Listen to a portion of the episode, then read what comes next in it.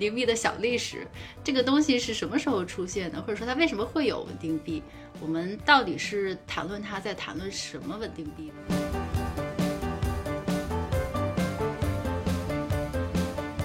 当初为什么叫稳定币呢？为什么不就叫某种货币，或者就叫某种美元，或者就叫做什么美元提款权？不管怎么说，现在今天发展到这个程度，大家可能对稳定币这个词儿本身就觉得有点奇怪。那稳定币是不是说就是追求稳定才叫稳定币呢？是不是不稳定了就不叫稳定币了？那像这样的一些话题，我觉得还得探讨一下这个历史。产呢，在没有离开市场的前提下，把它停车停到一个地方，这样的话，下次再遇到市场的趋势的时候，你可以立即就进去。其实它也是起到了一个类似于稳定币的作用。当年的 Tether 出来，确实是，尤其是对一些搬砖的人来说，它是起到了极大的便利性，因为你其实可以把资金就直接 park 停到 USDT，就是这个 Tether 那边，然后就可以能够抓住市场的一些机会。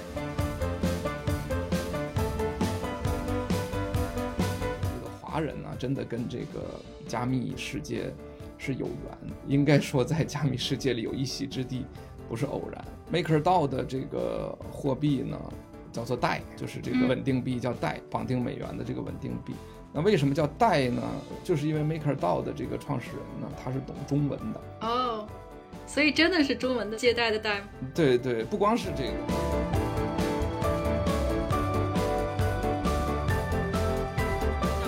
在火车里，火车外的人看我移动的速度很大，但是我在火车里很稳的，那就是因为我在火车这个生态里是一个非常稳定的状态。我觉得就是同样的这种稳定的想法，如果我们大家能够更客观的看待“稳定”这个词的话，其实也可以顺着这个逻辑来想。你如果是在一个自己创造的或者一个稳定的一个环境中的话，它可能是相对稳定的。但是我们自己的这个生态或者自己的体系，并不是世界上唯一的体系。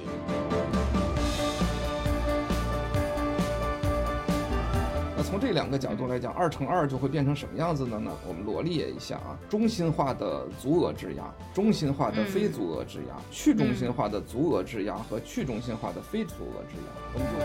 就。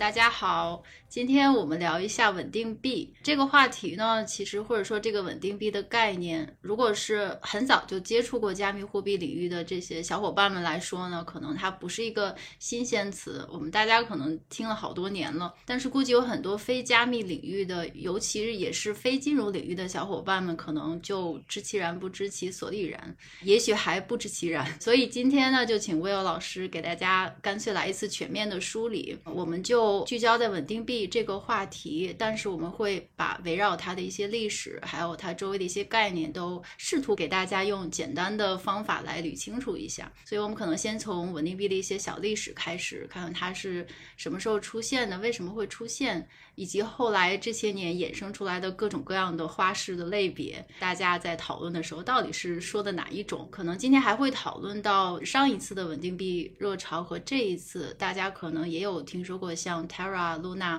等等的这些比较知名的稳定币为代表的这一次呢有什么不同？以及呢还有一些很奇怪的想法，也是我这些天突然间 衍生出来的，比如说有一些庞氏的因素靠算法稳定这种。因素呢，在旧时代，它的内在的这些庞氏因素和我们讲现在这个虚拟经济这个新时代内在的庞氏因素有什么不同？这个纯粹是这些天开脑洞想出来的，可能不太成熟。最后，可能我们还会聊到比较重要的，像在 Web 三或者是虚拟经济时代，什么才是一个比较好的稳定币结构，以及稳定币这种东西它存在的意义是什么？嗯，好，我就不啰嗦了。然后我们今天直接进入主题。首先呢，我们还是要把这个稳定币的这个概念来讲讲一下，或者是说把它的围绕着它发生的一些小历史来给大家捋一下。那么就有请 Will 老师给大家讲讲这个稳定币的小历史，这个东西是什么时候出现的，或者说它为什么会有稳定币？我们到底是谈论它在谈论什么稳定币呢？好的，好的，谢谢小跑。对我觉得讨论稳定币呢，可以先介绍一个小的历史，因为我觉得到今天啊，稳定币其实比较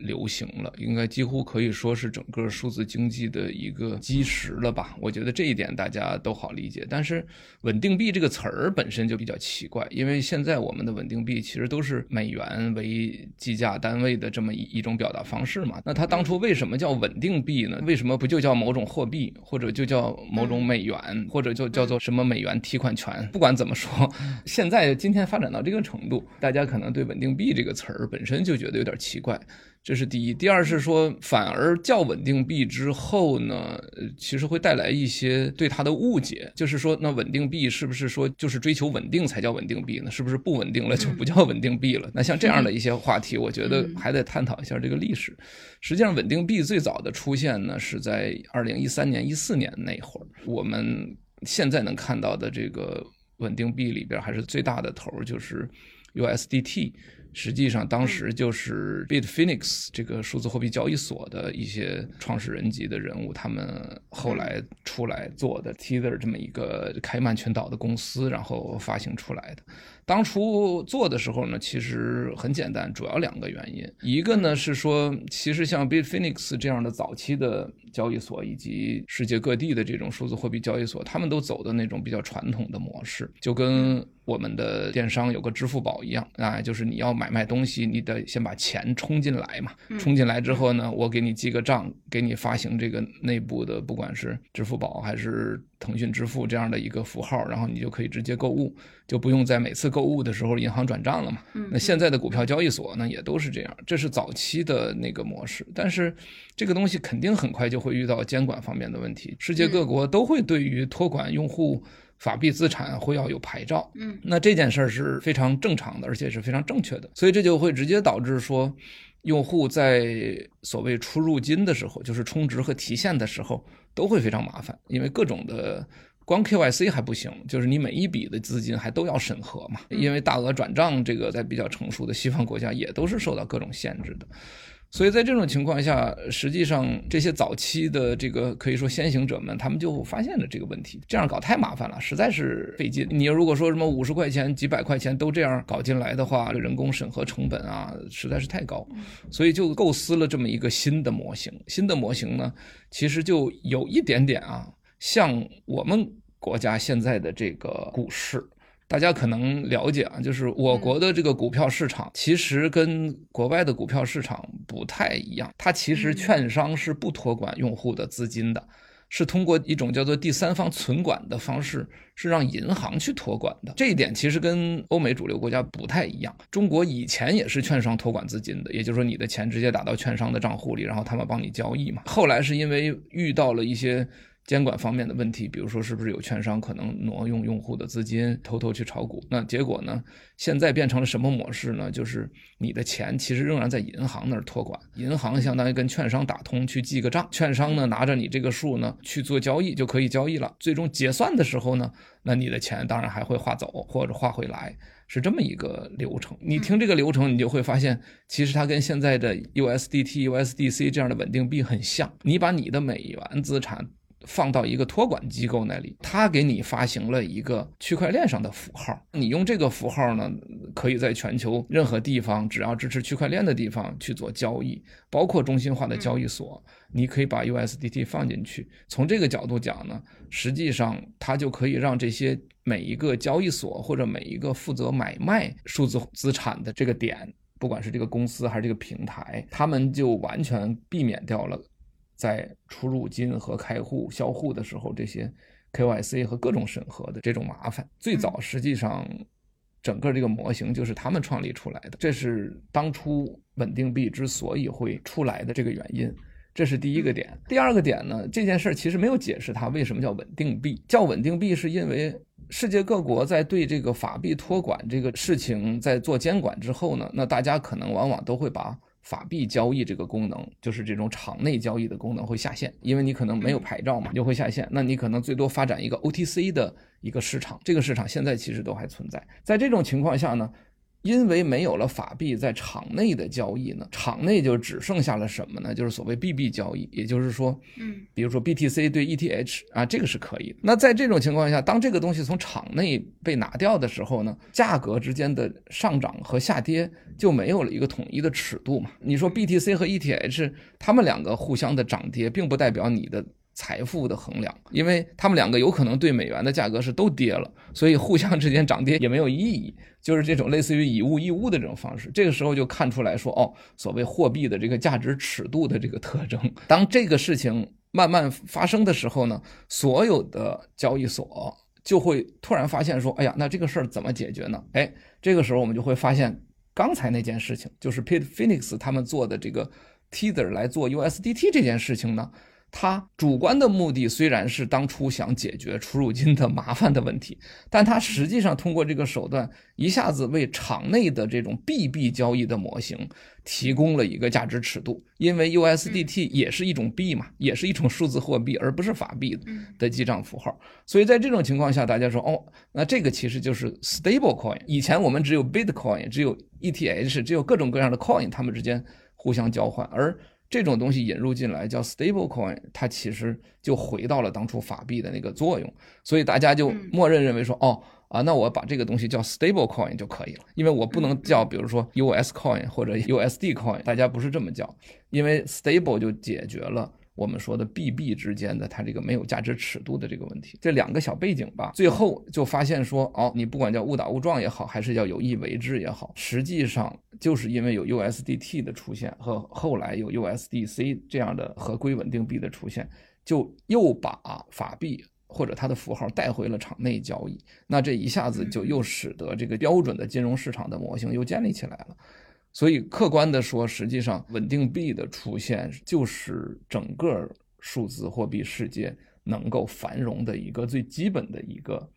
基石，或者就是叫做水源。所以，实际上。可以说，稳定币基本上就是整个数字世界的一个基石，大概就是这么一个小背景吧。可能说的有点啰嗦啊。没有没有，非常详细，非常详细。其实我也是算是经历过了这个背景，因为当时确实是像 Will 老师讲的，它其实是作为一种交易的服务，或者说服务这个交易所上交易的流动性来出现的这么一个需求。因为当时我是。记得的，因为当时如果你比如说大家想交易比特币，或者说以太坊，或者说其他的币种的话呢，你会遇到一个问题，就是像魏老说的出入金的问题。比如说，如果我买了比特币，然后呢我获得了收益，那这个时候如果我想 cash out 这个收益的话，我可能就要出金。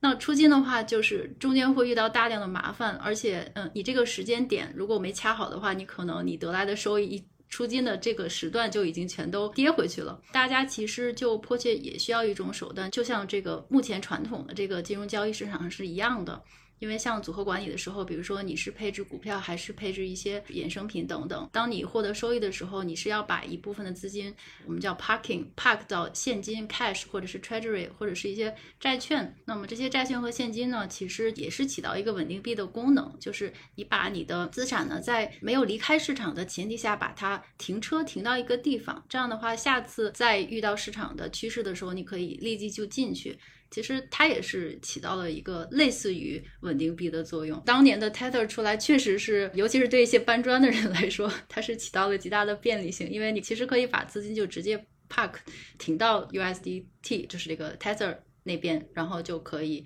能够抓住市场的一些机会。魏老师提到这个时间点也很有意思，就是一三年、一四年，因为我们刚才是从就是交易所或者说市场交易这个虚拟货币的一个需求来看，衍生出了稳定币的需求。我昨天晚上其实有做了一下功课，挖了一下这个稳定币，它如果作为一个。理论或者是作为一个理念，它是什么时候提出来的？我也看到了两篇论文，也是大概在同一时间，就是二零一四年的时候，大家基本上都把这两篇论文作为这个 stablecoin 的一个出发点。一篇就是叫做哈耶克 money，哈耶克货币加密货币稳定的解决方案。Cryptocurrency Price Stability Solution。另一篇呢是 Robert Sams 写的加密货币稳定化铸币税份额的概念。就这个有点拗口，我把这个两篇文章或者论文贴到 show notes 里给大家，因为他们两篇都是在二零一四年发表出来的学术论文，然后大家都试图在构造或者是构建一种新的稳定的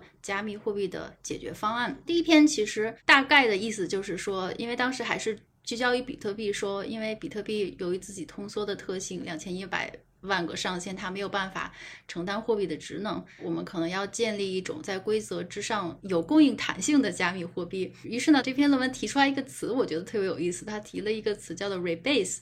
Rebase 呢，我把它翻译成调钩，就是对应那个美元的脱钩。我们不是叫 debase 嘛，debasement，然后美元 debasement 是脱钩，然后 rebase 就把它变成调钩，意思就是说我们可以用供需。来进行调节，就是改变大家所有这个持有者的份额，用这个供需调节来调节这个加密货币的稳定性。这个是一篇，呃，另外一篇那个 Robert Sams 的那一篇呢，其实也很有意思。呃，首先这个人就挺有意思的，其实之前是对冲基金利率衍生品的这个 RD 交易员，后来就 all in 了区块链，他去做了这个 OTC 的清算结算。其实我发现 FX 或者是 Intrader 他们都很容易上手加密货币，所以说一般如果是在这个 TradeFi 或者是加密货币这些跟稳定币相关的，你可以发现大量的这种 FX 交易员。但是 anyway，就是这一篇呢，它其实提了一个框架。当然了，我因为不是专业加密货币领域的，所以我的理解肯定是很浅薄的。嗯，但是我觉得它这个框架呢，也是现在的这一波很多稳定币的一个设计的框架，就是说它是在之前的。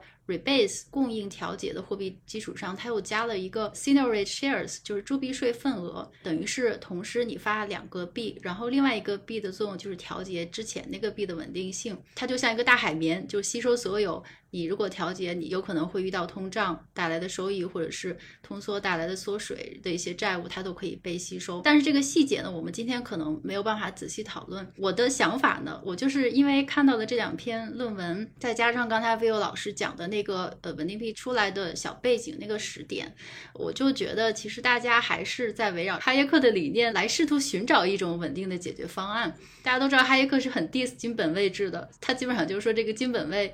它只是我们还没有找到约束政府机制的时候才勉强使用的方法，所以说如果我们找到了，它肯定不是最好的方法。他也是觉得我们应该可以找到一种私人领域的、大家能够信赖的、可以跟实际的经济或者是活动来挂钩的一种这个稳定币的解决方案。这个是我跟在这个魏老师的 背景基础之上想到的，昨天看到的两篇论文。我觉得你说的这个话题已经引入到了就是稳定币产生的第二阶段了，正好。跟我说的那个第一阶段衔接起来哦，还没完呢。我刚才对对对，好好好。实际上，这个二零一三年到一四年啊，非常有意思。除了我刚才说的 Bitfinex 的创始人们他们去做了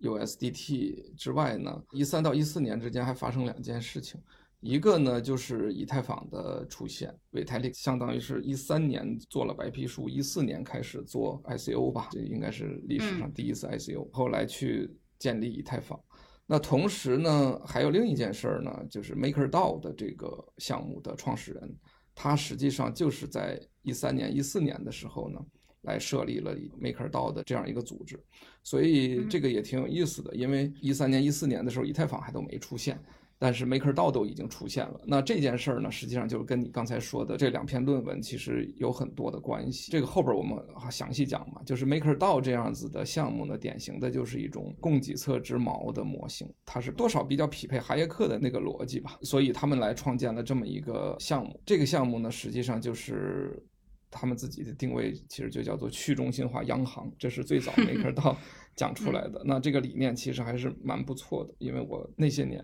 在后来 MakerDAO 比较成型的那几年，跟他们的各种这种推广者们啊、参与者们也都接触过，他们应该确实这方面还是有一些理想。Before 在谈下边的内容之前，这里边再说两个有意思的小的典故，让我感慨，就是我觉得华人呢，真的跟这个加密世界是有缘，应该说在加密世界里有一席之地。不是偶然，MakerDAO 的这个货币呢，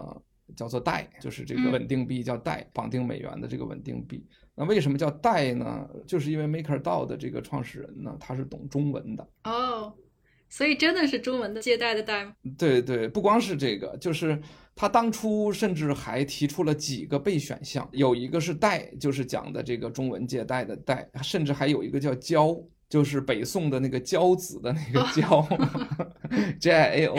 很显然，这两个不管从发音、含义什么来讲，当然还是代胜出了，就是借贷的贷也完美匹配了这个金融的逻辑。另外一点呢，就是。这个贷还起到了一个很重要的作用，就是致敬这个戴伟。大家可能知道啊，戴伟就是这个 B money 概念的创始人，他专门写了一篇论文，就是讲 B money 这种加密货币或者叫数字货币。那公认呢，它实际上是数字货币的鼻祖。当初中本聪的论文当中呢，也引用了戴伟的这篇论文。MakerDAO 的戴呢，同时也有致敬戴伟的这个意思。所以这个就是变成了双模音了啊，所以 就管这个叫代了。最有意思的就是呢，与此同时，以太坊的这个 gas 的最小单位，就是 Vitalik 在做以太坊的时候，gas 最小单位叫 w，w e i，戴维。对，所以呢，他明确讲的就是这个也是为了致敬戴维，所以把它的最小单位叫伟。同时，实际上还有意思，因为。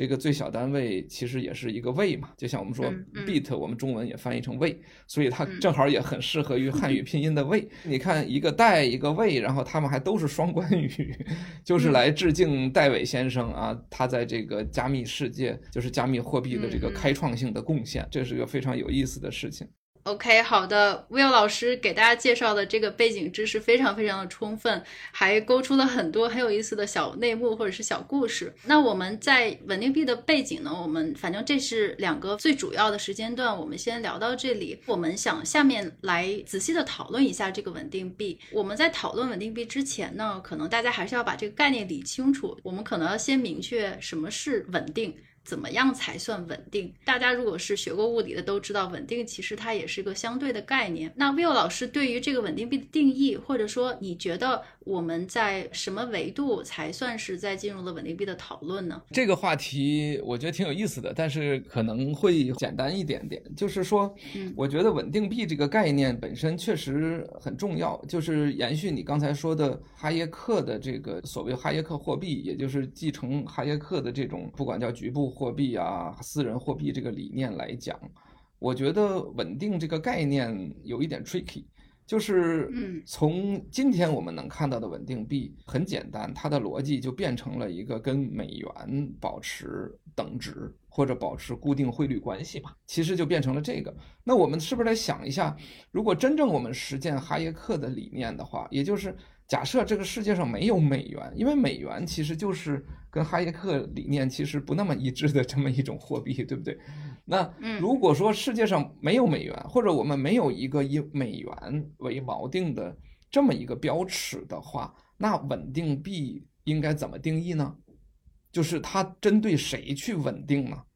那我觉得这件事儿不就变得很奇怪了吗？现在的稳定就是跟美元一比一，所以我觉得其实这件事情是有答案的，因为现在世界上还有那么多货币嘛。我们假定就把每一个国家作为一个项目或者一个私人的一个公司，它发行了自己的货币，那其实就是这个国家的一个主权货币。那它跟美元之间。显然不会是永远一比一绑定的。那既然如此的话，那我们能不能反问一句：那这些国家的货币难道就不是稳定币吗？那它肯定应该也叫稳定币。就是如果我发行一个日元稳定币，难道就是因为日元跟美元汇率有波动，日元稳定币就不叫稳定币了吗？我觉得肯定不能这么说。尤其是最近两天，大家看 这个市场波动超级剧烈，日元眼看就要从一百零几要奔着一百五去了，现在大概停留在一百三，已经破了一百三。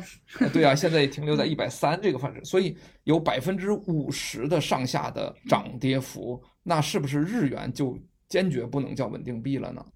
嗯，那我觉得显然不是。如果有一人发明一个叫做 JP Coin 或者 JPY Coin，那为什么不叫稳定币呢？所以也叫稳定币。所以我觉得“稳定”这个词儿本身是挺有意思的。我们得看它到底是针对什么的稳定。如果你把它锚定为美元的稳定，那么它的判断标准就是美元。那只要针对美元上下波动。超过一个范围，那它就是不稳定。所以现在我们的很多发行稳定币的项目，它就有这个问题，它只能锚定美元嘛，因为它不能锚定日元。反过来。如果你进到日本这个国家去看，日元对美元就算有上下百分之五十的波动，是说日本国内的物价或者消费或者任何事情就有上下百分之五十的价格变化吗？其实不是，也就是在日本这个经济体范围内，日元就是稳定币，因为它就是稳定的。对，我觉得“稳定币”这个词儿最核心的还是你站在哪个参照系上去看，这其实是个物理学的概念。你站在美元的参照系下看。美元天天在狂贬值，但是它仍然是稳定币，因为日元可能比它贬得更厉害。但是你在站在日本国内经济体的角度看，其实日元就是稳定币。那美元相对而它不是也有个波动吗？也是上下百分之五十，对吧？一样的。从这两个角度来讲，我觉得说稳定币最大的问题就在于说，你到底是出于。绑定某一个法币相对稳定，还是你想构造一个经济体、一个生态环境，在这个里边，它的产品、消费行为等等这些东西，用这个种币支撑，它的价格是稳定的。嗯，我觉得这两件事其实差别非常大。为什么想谈这个话题呢？就是很遗憾的，就是现在所有稳定币的项目，他们本质上的目标应该都是。第二件事儿，他们希望创造一个项目，创造一个生态环境，或者我们说一条链，可能就像一个国家一样。他希望我上边的这个 coin 也好，这个 token 也好，它具备在这个生态体内使用、消费、生产等等这样的功能。是的，这个角度是稳定的。然而，他们却毫无例外的被迫的走向第一种选择，就是他们必须锚定美元。这是一个很有意思的悖论啊！我想借这个事情来讨论这个话题。那后边我们肯定会。沿着这个角度去说，这里我就是等于把这个问题抛出来，就是大家会看到说稳定币的这个概念的定义，会导致大家做的这些事情会显得很有意思。是的，是的，这个也是我今天想着重讨论的，因为我有一个不太一样的逻辑，但是基本上也是为了回答这个问题，就是为什么要营造自己的生态，反而要跟这个美元去锚定？这个我们一会儿。可以详细讨论一下，我也有一些特别奇葩的 想法。总结一下刚才王威老师对第二个问题的答案，我觉得非常有意思。因为这个东西呢，其实对于我来讲，就是稳定，它就是一个主观感受。因为稳定这个词，它就是一个主观感受嘛。就像王威老师刚才这个举的例子是一样的。你拿日元的话，当然日元这两天最近的波动非常大。那如果你拿它跟美元锚定的话，就是站在美元的立场角度看，你看日元就是上蹿下跳的。但是生活在日本国内的人呢，可能就并不会觉得有什么变化，因为我每天还是要信任日元，我依然觉得日元是最稳的。我只要拿它去花，我就能够买到吃的或者是付房租等等。这个就是一个非常主观的概念。它也是一个相对的概念，就像我们坐在火车里，火车外的人看我移动的速度很大，但是我在火车里很稳呢，那就是因为我在火车这个生态里是一个非常稳定的状态。我觉得就是同样的这种稳定的想法，如果我们大家能够更客观的看待“稳定”这个词的话，其实也可以顺着这个逻辑来想。你如果是在一个自己创造的或者一个稳定的一个环境中的话，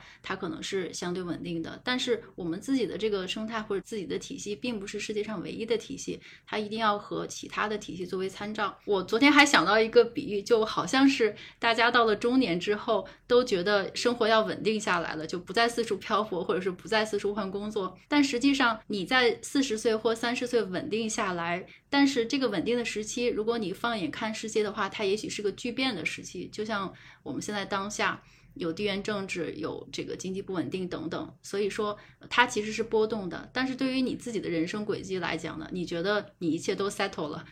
有家有室，然后工作也稳定了。对于你自己的这个人生的生态体系中，是一个相对稳定的环境。这个比喻好像又扯远了，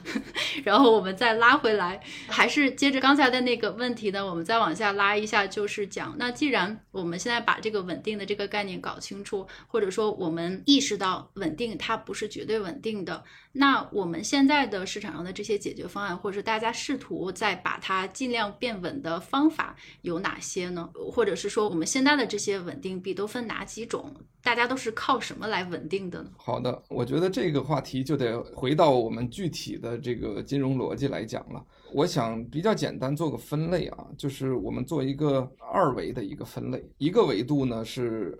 中心化方式和去中心化方式，从这两个角度去做稳定币的维度。另一个维度呢，比较简单的就是足额质押和非足额质押的这个维度。嗯我想这两个比较好理解啊。我们先说一下啊，就是从这两个维度来讲呢，其实我们就可以把稳定币分成一个二乘二的一个四象限的矩阵嘛，就是中心化和非中心化，这是一个象限一个维度，然后嗯足额质押，足额质押包括超额和等额，这个我们等会儿再讲细节。另一个呢就是非足额，也就是没有百分之百底层资产支撑。那从这两个角度来讲，二乘二就会变成什么样子的呢？我们罗列一下啊，中心化的足额质押。中心化的非足额质押、去中心化的足额质押和去中心化的非足额质押，我们就可以列一张二维表。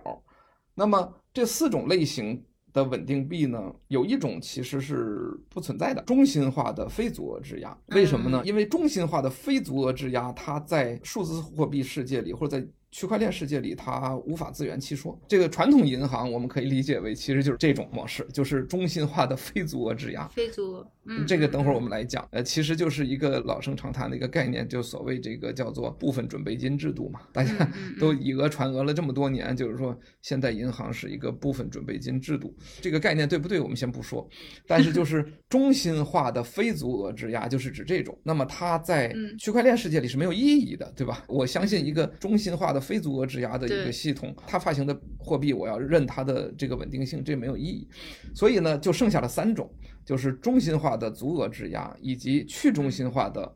足额质押和非足额质押，嗯就这三种了。我们就一个一个说。中心化的足额质押其实很简单，就是 USDT 和 USDC 这种稳定币，就是我们叫做中心化稳定币的模式。也就是说，它用银行账户来去质押了足额的美元，在链上发行了对应数量的 USDT 或者 USDC。嗯嗯，这种模式，那这种模式的稳定币实际上就是美元的一个链上的一个符号。或者我们叫数字美元，或者叫加密美元也好。当然，这里有个小细节我们可以提啊，就是 USDT 它是不是足额质押的这件事儿，一直是个 是个谜。呃是个谜，是个阴谋论的最需要探讨的地方。这件事我们不能说，为什么？因为它的逻辑是足额质押的。因为如果 USDT 说我不是足额质押的，那就是破案了，阴谋被发现了。所以它的逻辑是足额质押，就落在我们说的足额质押这个逻辑里。这个的稳定的来源很简单，它就是我们说的那种供给侧之锚，就是你用一个 USDT 或者一个 USDC，随时可以兑换回银行账户的一个美元。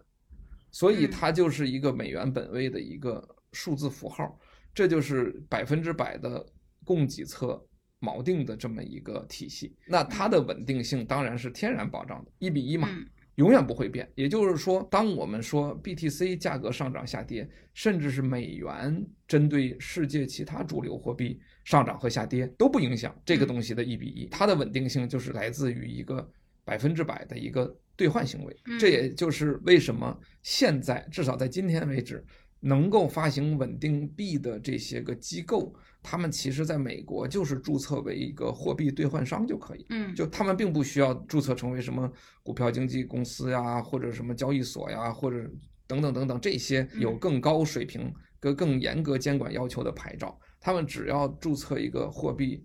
兑换的服务商就可以。而这种牌照在欧美国家，我相信香港也是，就是它是最最基本的要求最低的那个牌照。因为什么？因为我什么也不用管，你来了我就给你换，就是这样，它是这么一个逻辑。这是第一种稳定币。那这种稳定币逻辑比较简单，就需要说的不太多了啊。等会儿如果大家有兴趣可以再聊。剩下两种就是去中心化的稳定币就有意思了。第一种我们叫做去中心化的足额质押，实际上去中心化的足额质押呢，它还要更加特殊一点。去中心化的质押本质上只有超额质押，其实连全额质押都没有。为什么呢？因为去中心化的质押，它就必然不可能是。质押美元嘛？如果说我拿 USDC 来质押发行一个 USDD，那是没有意义的，那就除了白白消耗 gas 费，什么也没有得到嘛，它就没有创造出新的美元了。去中心化的质押就必须是超额质押，为什么呢？因为去中心化的资产对美元有个价格的波动，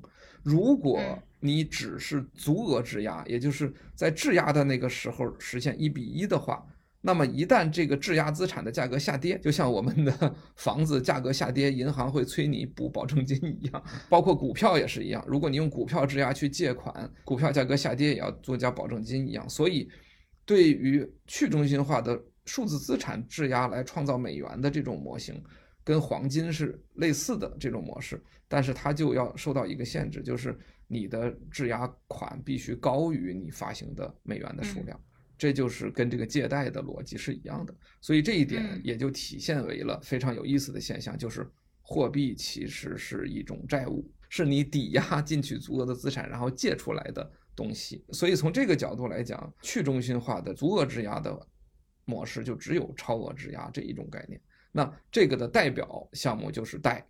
就是 MakerDAO。那实际上他们就是去中心化的央行，也就是说，我可以把 BTC、ETH 等等这些资产放到一个智能合约里派生出来贷，比如按照最高百分之七十的质押率换出百分之七十等值的贷来，实际上实现了什么？实际上是实现了让这个世界上产生了新的美元。嗯。这一件事情跟刚才说的中心化的质押是不同的。中心化的质押是把等额的旧美元放进去，产生出新美元，它并不是凭空创造的。而贷这种模式实际上是用数字资产质押创造出了新的美元，所以它真正的起到了一个。所谓去中心化央行的一个作用，它不是一个商业银行的作用，是这么一个逻辑。现在越来越觉得“大爷”这个名字太合适了。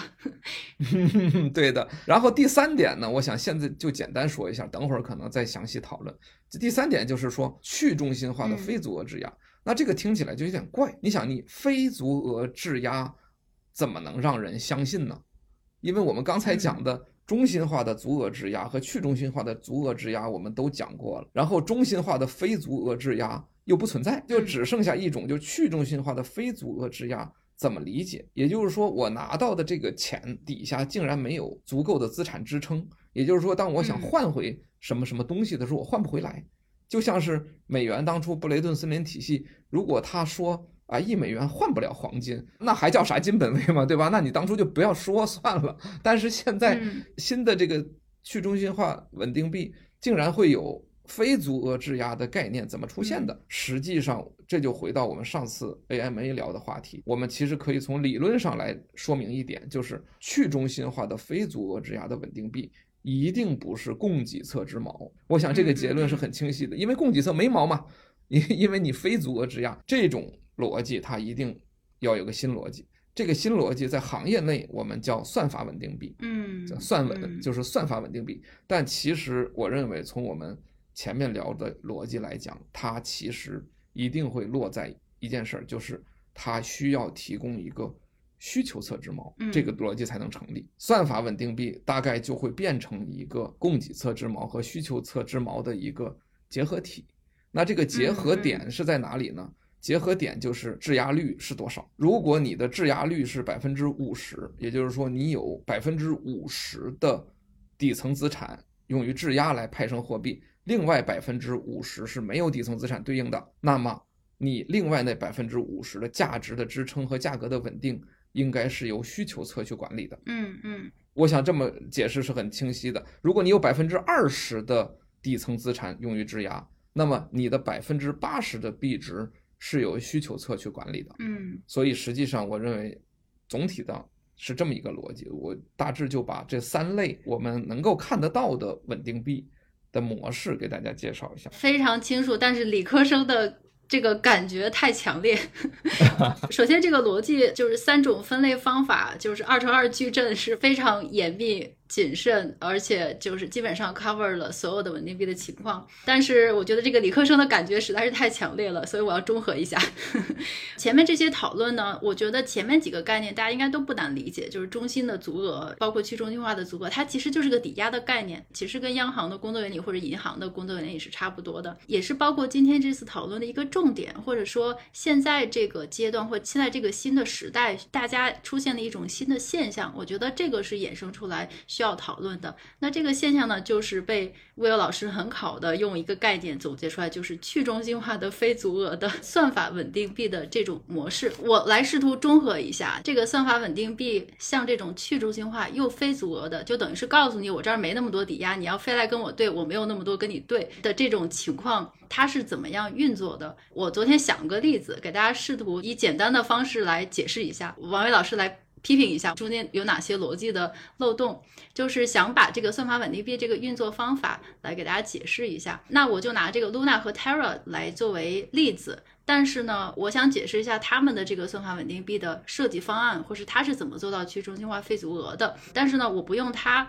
我还是用小跑币 来给大家举个例子，我试着用自己的理解来复述一下。这个例子呢，就是我发明了两种代币，一种是美元币，一种是小跑币，就是这两种币呢，我是同时发出来。我的小跑币呢放在交易所上，它是完全按照市场的供需来决定价格的，就是这个小跑币它可能是一分钱，它也可能是一百块钱，这个 who knows 我不知道，大家自己来定价。我发的第一种的美元币呢，它的价格永远是一美元，如或者说它的价格呢，我是用小跑币来稳定它的价格。具体怎么稳定呢？就是如果这个美元币跌到了九毛钱，那我自己就发更多的小跑币，然后用我的小跑币去买美元币，一直买买到它的价格买回到一美元。反之亦然，就是如果我的美元币涨到一块一，那我就发更多的美元币，然后用美元币去买我的小跑币，然后一直买买买回到一美元。整个这个操纵过程呢，就是小跑币就是作为一个调节的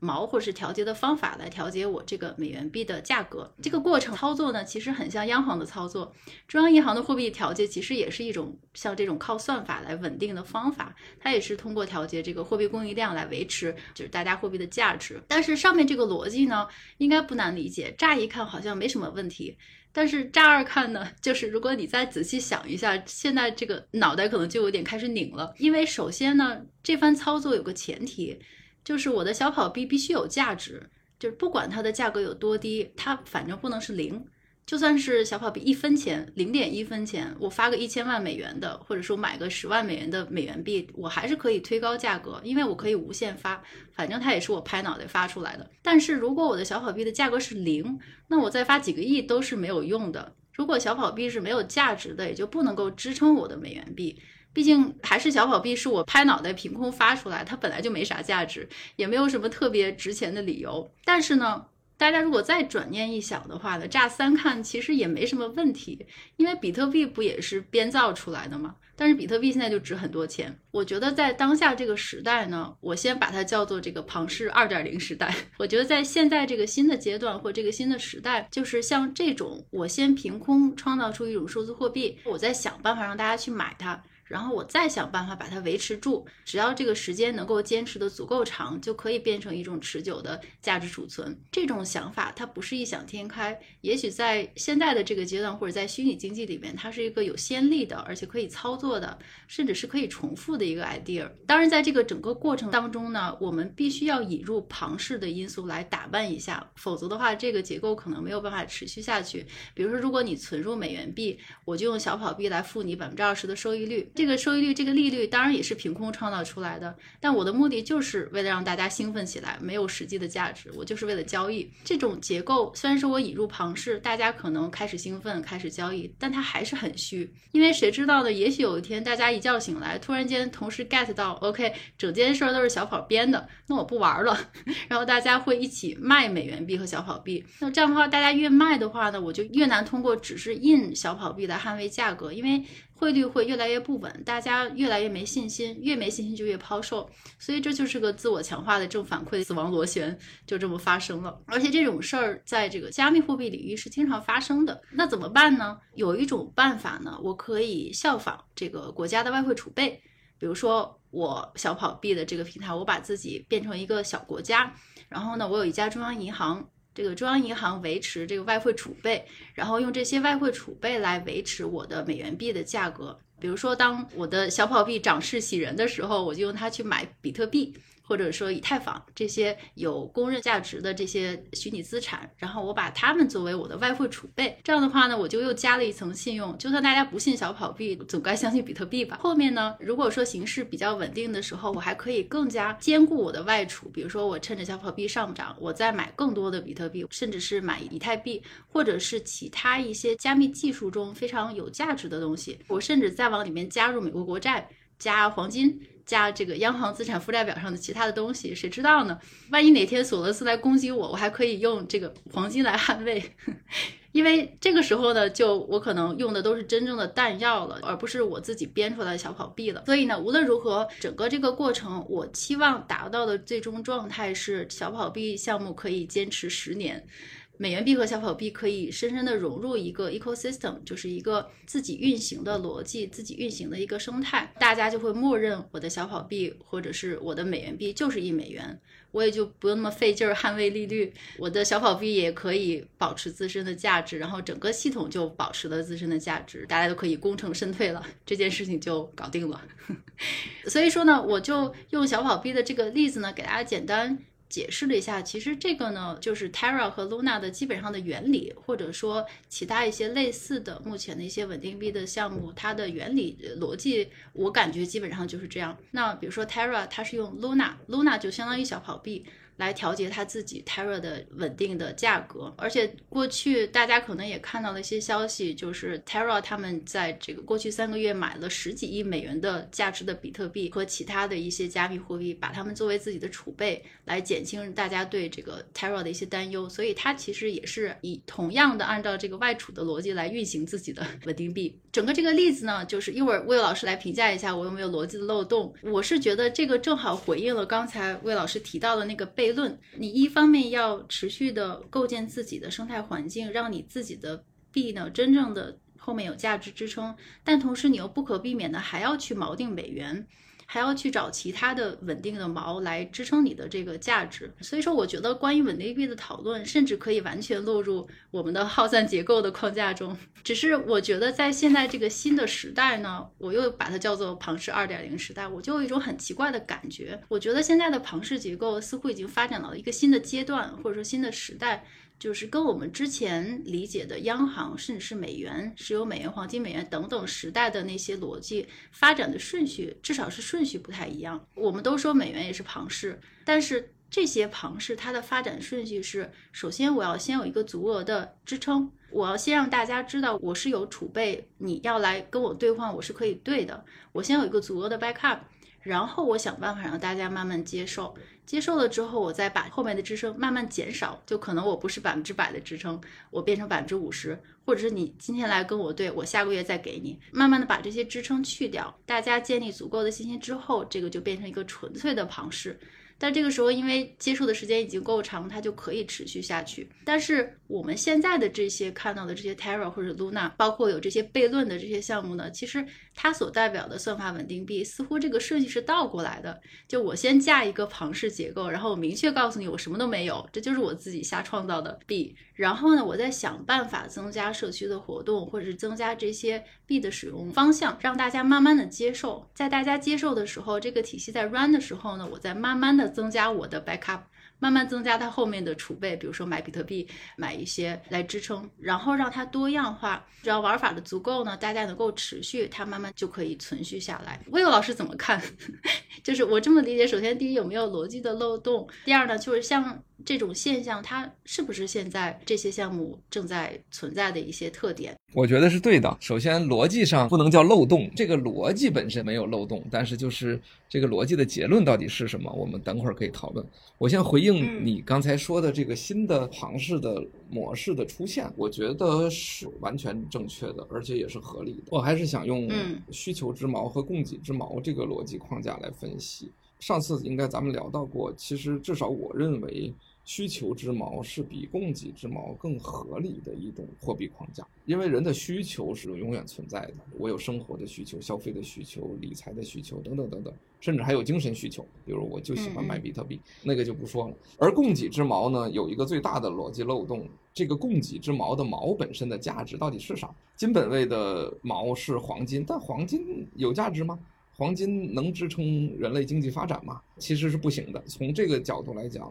上次我想说的这个结论就是，我认为需求之锚是比供给之锚更先进的一种货币的锚定体系。从这个角度去分析，你刚才所说的新的庞氏模型，其实就是上来就从需求侧来做货币的锚定。因为你刚才讲的旧的庞氏模型是什么呢？是我先从供给侧告诉你我有足额的锚定，然后我一点一点撤，一点一点撤。那撤下去的那部分，根据我刚才说的这个理科生思维的分析模型来讲，撤下去的那一部分。其实就逐渐的转化为由需求来管理，其实本质上就是这个问题，无非是三七开、二八开还是五五开的问题。所以你刚才说的这种新的项目、新的结构，我认为是非常正确的。就是我一上来就先从需求侧管理，我甚至可以告诉你，我是零供给，也就是零供给侧锚定，百分之百是需求侧的锚定。嗯，只要你认同，你觉得你有这个需求，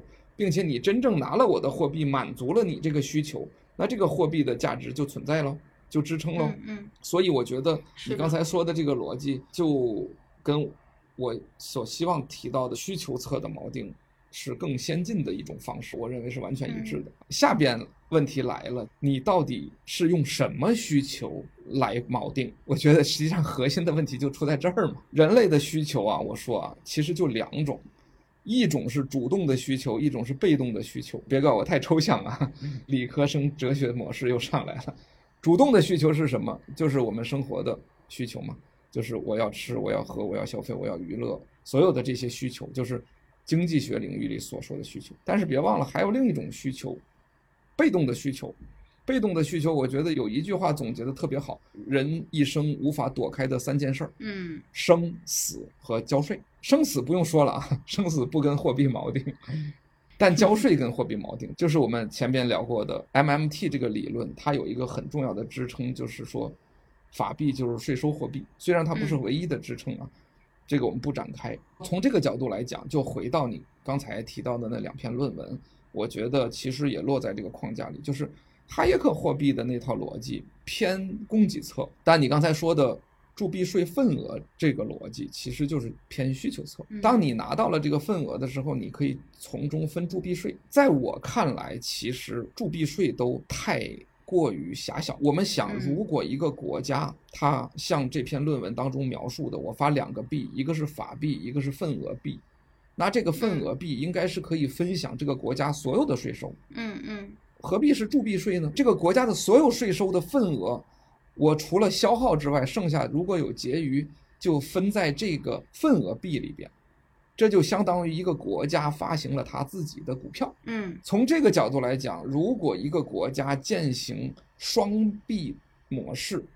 那实际上这套逻辑是通的。嗯，你可以用我发行的法币去买我的股票份额或者税收份额。来获得比他人更多的税收的分成，你会看到现在所有的项目，这种稳定币的项目，还有其他项目，就包括 Stepen，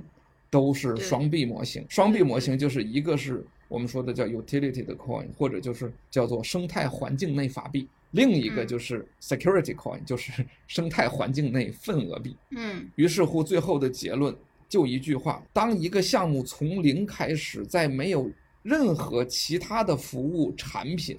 消费经济能力的时候，它能创造什么需求呢？它可以凭空创造一个对份额币的需求。嗯，是的。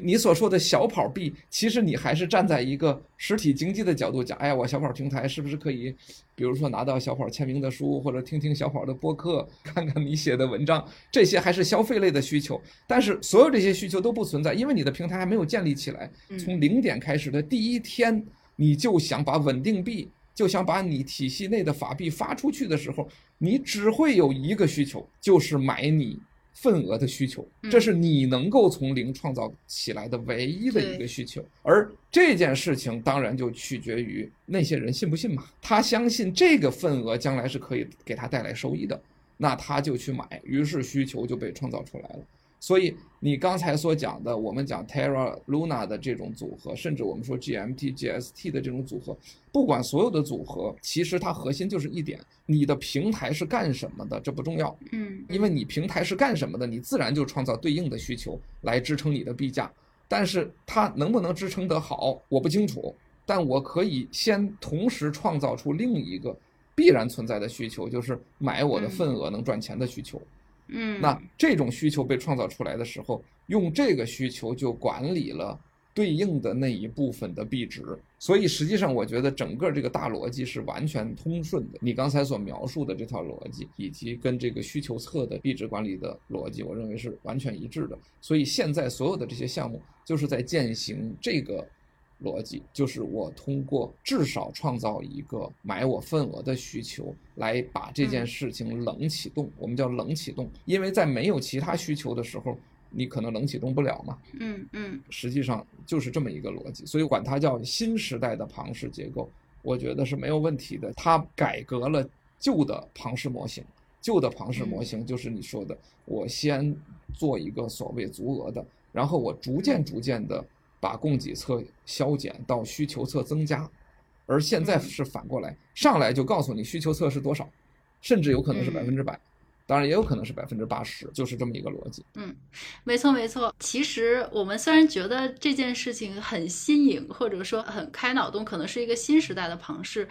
其实它并不新，我觉得我们历史上老祖宗也做过很多次。对的，我就想到管仲，就是管仲给这个周朝找钱，他就是用白茅草嘛，就是那个故事，不知道大家听说过没有？就是管仲他因为那个时候齐国他尊王攘夷，所以他也包括要他要给这个周朝去这个财政找钱。管仲老师他就想到了一个主意，他就分三步走，然后把这个国库就充满了。所以他是怎么？他其实也是凭空创造了一种被动需求，就。首先，他先向天下这个宣布，就是说江淮一带有白茅草，就这种白茅草呢，它是一个非常珍稀的白茅草。然后呢，他就这个请周天子派军队去圈地，把江淮那带的白茅草全部控制住。然后他就发消息，就说啊，这个天子要去泰山祭神，大家如果要参加的，必须自带江淮白茅草织成的垫子。如果你没这个垫子的话，或者说你这个垫子不是那个江淮白茅草编的，你就取消会籍，你就没办法去跟天子去祭神。第三。不就是等到各国去派人去江淮取这个白茅草，大家都开始织垫子的时候，他首先是先派的军队在那儿候着，就是如果你要取草的话，你先拿黄金来换，一捆草一百两。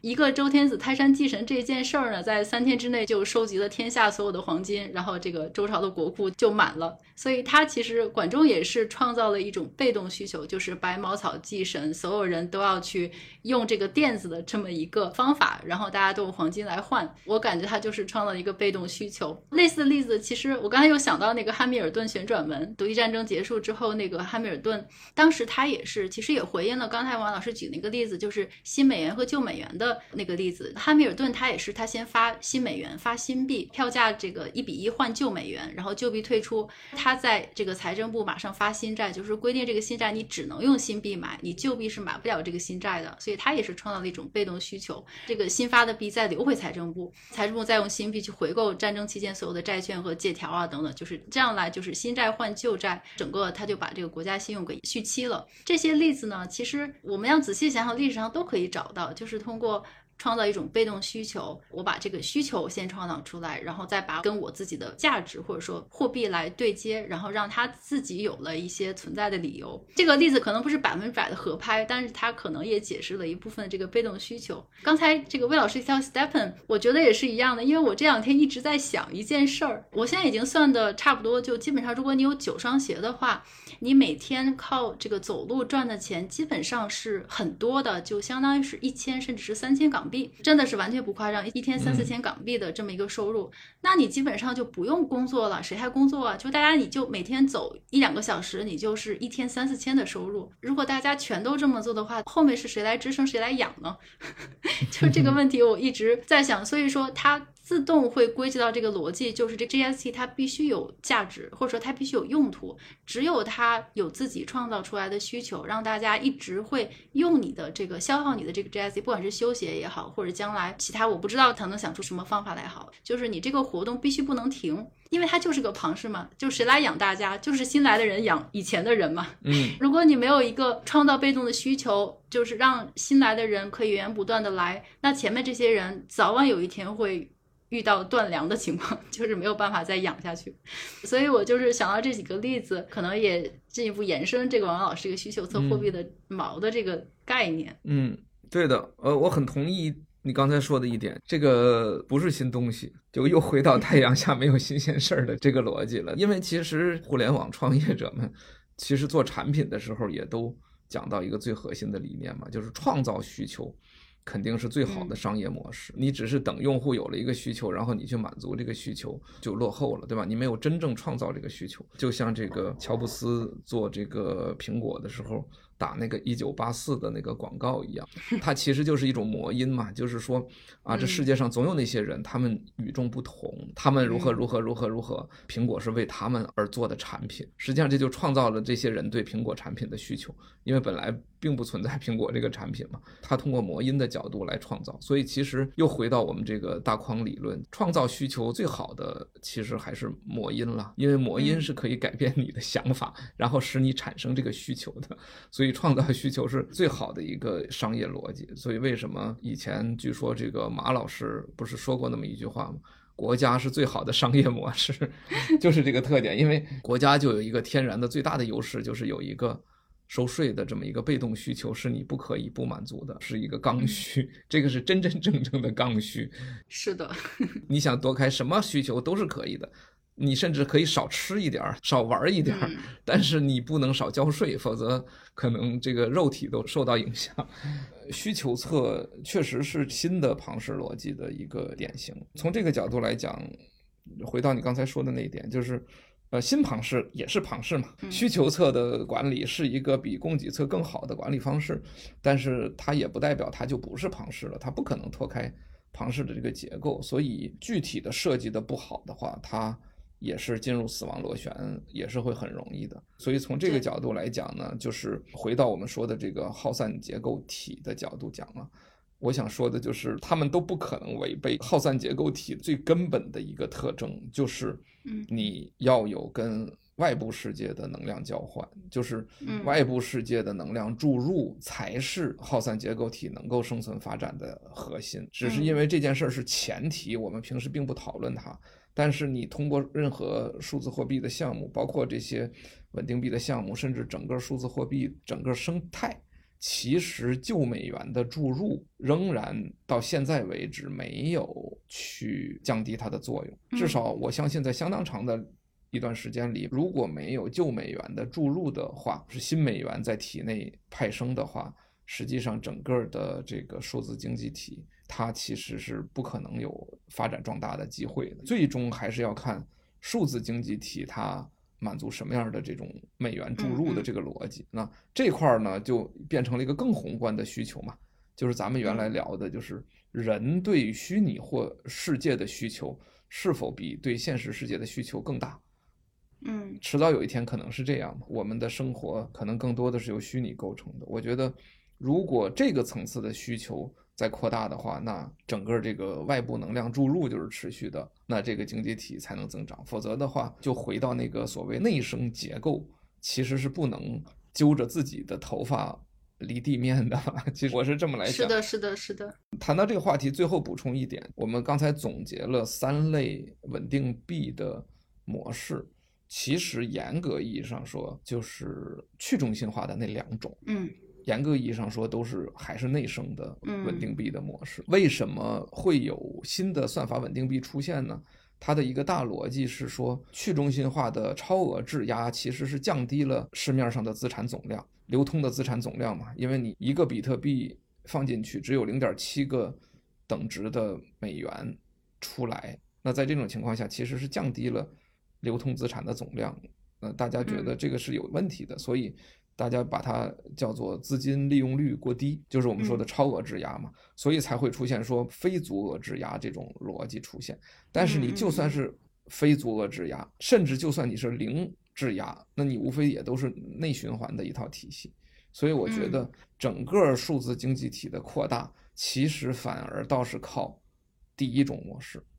就是中心化足额质押，它其实起到的是把旧美元引入到。数字经济体当中的新美元的作用，我觉得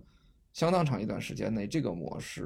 还是最主要的模式。对对对，这样就引出来了两个，就是因为我们也知道大家一直在讨论一个悖论嘛，就是如果你超额抵押的话，你就没办法像 Tether 那样发展的那么快。但是问题又来了，你如果是像 Tether 或者是非足额抵押的方法发展的快的话，它又不稳定。这个似乎是一个在稳定币这个方面的有一个稍微悖论，至少目前来看有有一点点卡住的感觉。但是如果说引入像魏老师讲的，我们如果把它看成一个外界能量交换的一个逻辑来看的话，如果我们能够找到一种好的方法，就是将外界的能量引入。那这个就引到了我们可能是这个 虚拟世界之桥的一个框。如果说有一个好的方法能够把这个内外能量的互通有一个很好的渠道的话呢，可能。这个系统就能够更持续下去，或者说能够解决一些以以前我们卡住的很多的点。哇，今天好像讨论的有点长，那我们还是要讨论最后一个问题吧，就是我们为什么需要稳定币，或者是说稳定币对我们将来 Web 三或者是元宇宙等等我们虚拟经济有什么重要的意义？我觉得这个问题还是要稍微讨论一下的。王安老师有什么想法？对，其实。我们刚才说的那个话题，就是正好接在了这个问题上。我是觉得现在的这种稳定币的方式，如果从中心化的质押生成稳定币的方式的话，它对于整个这个 Web 三呃 Metaverse 这道经济体的最大的作用，就是它其实就是一个能量注入的过程。让 Web 三体系能够成为一个耗散体的前提，就是有新的能量注入，而这种。中心化的稳定币其实是在这里边起了至关重要的作用，所以从这个角度来讲，我认为中心化稳定币的这个价值是永远不会消失的，直到有一天虚拟世界的资产能够完全被定价，或者说。有某种其他货币的方式，能够直接在虚拟世界当中发行。从这个角度来讲，我觉得稳定币最大的意义就在这里。这是第一。第二是说，我们不排除当一个虚拟经济体足够大，大到大而不倒的程度的时候，那它是可以在内生来通过 MakerDAO 的这种超额抵押的方式。或者是通过 Terra 的这种算法稳定，或者叫做非足额抵押的方式来各自发行一些去中心化的稳定币。那这个模式在整个这个经济体内，就相当于是央行和商业银行的这一套二元货币体系诞生了。只是说，央行由于考虑到它信用的问题，它可以采用所谓超额抵押的方式来增大它的信用。那这些个资产作为商业银行的。一个供给侧之矛，然后再让商业银行根据经济发展的需求啊，就是每一个项目或者每一个经济发展的需求，实现这种所谓的部分准备金或者非足额抵押的这种方式去发行它的需求侧的稳定币。那我觉得这个可能未来这种模式慢慢慢慢就会形成，到时候我们就会看到像 MakerDAO 这样的体系，它就变成了去中心化世界的央行，像 Terra 这个。我们大家现在还是把它当一个 crypto 项目来去看，但是慢慢慢慢，大家就会发现，他们其实就对应着现实世界当中的银行，就是你也需要去看它的信用、看它的资质、看它的偿付能力啊，等等等等这些方式。但是呢，同时因为它有一定的局部经济需求的存在，所以呢，大家又觉得说，哎呀，只要需求还存在，我就用就好了，我也不担心它是不是说足额质押。一旦到了那一天，你就会发现一件很有意思的事儿：现实世界当中的央行作为最后贷款人的角色，在去中心化世界里会存在吗？那这件事情其实就是一个蛮有意思的话题了。为什么呢？因为。最后，贷款人他其实是个主动的行为，就是我央行愿意救你，我就救你嘛。说白了，就是次贷危机的时候，雷曼不就倒了吗？说句难听点的话，就是财政部跟美联储不愿意救他嘛，不愿意，对吧？所以这是一个主观的行为。如果这件事儿在去中心化世界里发生的话，我觉得他的行为模式是改不了的。也就是说，是否有什么机构能够？通过某种特殊的手段增发货币来拯救一个像 Terra 这样的一个可能导致兑付危机出现死亡螺旋的这么一个局部经济体或者局部银行呢？我觉得这个事儿是个挺有意思的事儿。某种程度上，我是比较悲观的。我是一直认为说局部货币这个概念特别难以最终实现。这回到我们一个上次在群里聊过一个话题，我觉得。耗散结构有大小，现实世界就是大耗散结构套着小耗散结构，嗯嗯，小耗散结构的外部能量其实就是大耗散结构提供给它的，大耗散结构的外部能量是那个大耗散结构之外的，我们不知道为何物的那个东西提供给它。这一层一层套下去，你会发现说，最终当一个耗散结构没有外部的时候，它就只能够内生货币，那就是纯靠信用，纯靠庞氏，那就是现在的美联储。所以大家一切都靠联储是这样的。那在这个前提下，我觉得小耗散结构是不是有可能最终一定是走向热寂？或者死亡的这个命运呢？我觉得这种可能性是比较大的。嗯嗯嗯，我们确实是涉及到过这个话题，这个可能我们以后可以再进一步推演。其实也就是这个 Stepan 和 Solana 之间的关系来引出来的，小耗散结构套大耗散结构。不过我其实也挺同意王岩老师的。这个说法，如果说在没有外界能量交换，无论如何，我们现在在当下这个时点，就是实体经济和虚拟经济相结合的这么一个呃过渡期，还是一个平行世界的关系。那这个平行世界呢，我们可能要架个桥，然后引入外界的能量。所谓这个外界能量，就是现实世界中的美元或者现实世界中的一些价值锚定，来支撑这个虚拟世界的一些活动。如果说万一有一天，就是虚拟世界已经自成体系，它可能不需要外界的能量来支撑，这种情况。究竟会不会发生？这个不太清楚。如果真的有一天，虚拟世界自身成了一个大耗散结构，里边再有很多各自的内生的小耗散结构的情况下，它究竟能不能成为一个独立存在的这个虚拟经济体？这个我觉得想象空间还是挺大的，太大了这个话题。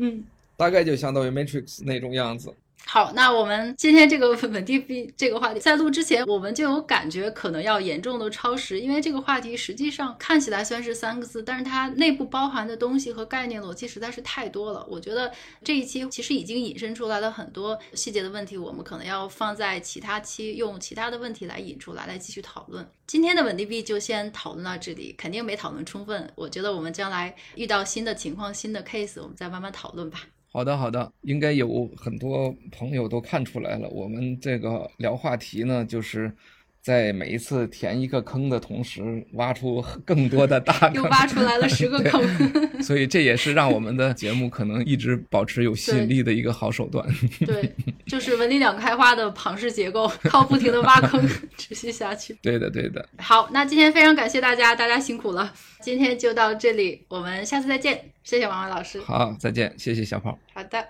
拜拜。